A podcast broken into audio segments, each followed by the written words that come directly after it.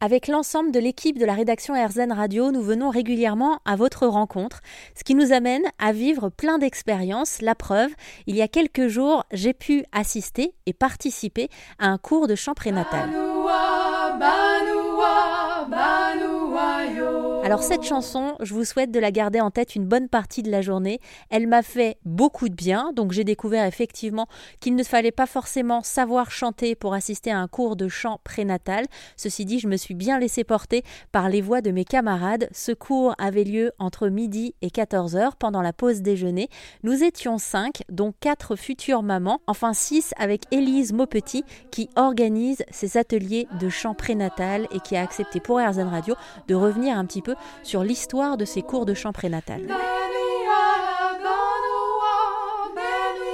C'est une sage-femme, euh, Chantal Verrière, qui a commencé euh, des ateliers de chant prénatal à la maternité des Lilas, donc dans les années 70. Elle n'a pas fait ça toute seule, parce qu'elle a fait ça euh, en, collaboration avec, Marie-Louise Aucher, qui, elle, en fait, a créé la psychophonie. La psychophonie, c'est une approche de la voix euh, bien, bien particulière où elle met l'accent sur une écoute des vibrations dans, dans, son corps et euh, une, euh, une, qualité de conscience corporelle dans le travail du chant. Donc l'idée, ça serait d'harmoniser son, son corps, son être par le chant. Donc une approche vraiment très, très intéressante.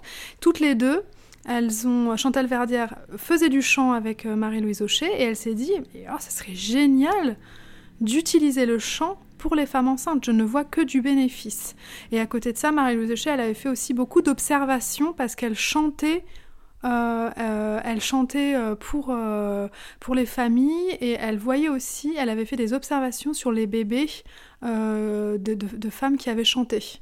Elle observait notamment que les bébés euh, qu'on avait vibrés quand ils étaient dans le ventre avaient par exemple plus de tonicité au niveau euh, des, doigts et des mains, qu'ils avaient euh, des pinces dès, le, dès, la, dès, dès, leur naissance. quoi. Ou les membres inférieurs qui étaient plus vigoureux quand c'était le papa qui avait beaucoup chanté. Alors là, vous venez d'utiliser une expression qui est les bébés qu'on avait fait vibrer.